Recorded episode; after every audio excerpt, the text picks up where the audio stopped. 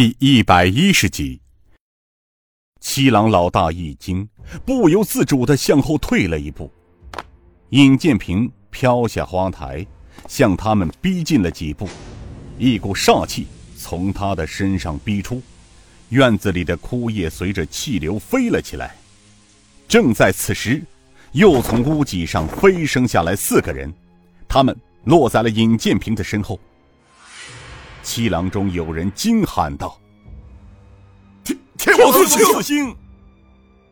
天王四星高天文道：“少令主，让在下来打发他们吧。”尹建平沉声道：“不，他们是昔日参与靖江古平口杀我全家四十余口的凶手，我亲自动手，让他们血债血偿。”尹建平缓缓的逼近七郎，煞气再次强大起来，飞沙走石。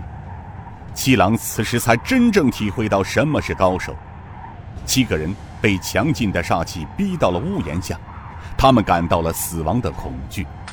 尹建平从怀中拿出了那把星芒剑，这是他从出山一直都未曾用过的剑。天王四星也只是在郑家村码头见过一次。那次是用来救水上飞洪金宝。尹建平为何对七郎用上了这把剑？尹建平站住了，他把握短剑的手缓缓的举了起来，沉声道：“你们知道这把短剑叫什么名字？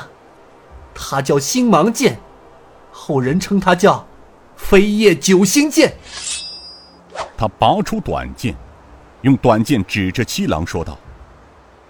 让你们七个败类死在他的剑下，是你们的荣幸。七郎惊恐万分的戒备。这话音刚落，忽见那把短剑放出一道红色的光芒，一把半尺长的短剑忽然暴涨了五尺左右。那闪烁的光芒中荡起了九颗星星，煞气再次从剑芒中荡出。瞬间，整个院子充满着死亡的恐惧。尹建平犹如天神，全身上下透出一层黄色的光芒。他此时已经到了人剑合一的境界，渐渐的，双脚离开了地面。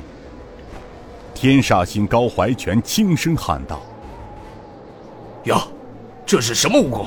闻所未闻呐！”天王星道：“也许少令主另有奇遇。以他现在的武学境界。”只怕，即便就是少令主的恩师，恐怕也难敌呀。那日在郑家码头和我们打赌论输赢，唉，只怕对少令主而言，只是个儿戏罢了。现在看来，这才是他真正的武功。天启星惊呼道：“快看，少令主发动攻击了！进荡群魔！”随着喊声，尹建平拔地而起。在悬空中，星芒剑挽出了七朵剑花，向大漠七郎的头顶飞去。啊！御剑术！御剑术！御剑术！天王四星同时喊出了一句。天王星叹声道：“这才是真正的御剑术。”煞气渐渐消失了，满天飞舞的枯叶落在地上，月光惨淡。大漠七郎连还手的机会都没有，握在手中的刀剑一折两断，七具无头尸体从脖颈中喷出的鲜血染红了枯草，尸体七零八落，就静静地躺在地上，头却滚落到了一边。天王四星总算是回过神来了，再看尹建平，浑身的金色光芒渐渐散去。尹建平把星芒剑插回剑鞘，一切归为寂静。自天王四星和尹建平相处了不到几天的功夫，一直没有真正见过眼前这位少令主施展过如此高深的武功。今夜他们亲眼目睹了，并被震撼了。面对大漠七郎如此凶悍的对手，即便天王四星联手，只怕……也要上百招以上才能击败对手。然而，他们眼前的这位少令主面对着七郎，只用了一招，七郎就身首异处。天王四星此时内心五味杂陈。郑家村与尹建平打赌定盟，当时他们还认为由他们四星联手，只以十招为限。天王四星只是想，你一个小小年纪，竟敢口出狂言。如今看来，那天由老四出手，只是两招就败了。如此看来，那天的比武少令主根本就未用全力。只是和他们哥四个徒手玩一玩。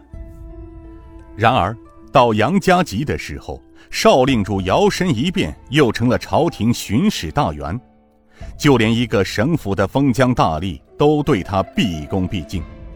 少令主浑身透着一个“奇”字，因为他们这辈子纵横江湖几十年，闻所未闻。仰头看天。从杀掉大漠七郎之后，尹建平一直是这样，像一尊雕塑，天人般的站在那里，一动不动。他是在看星星，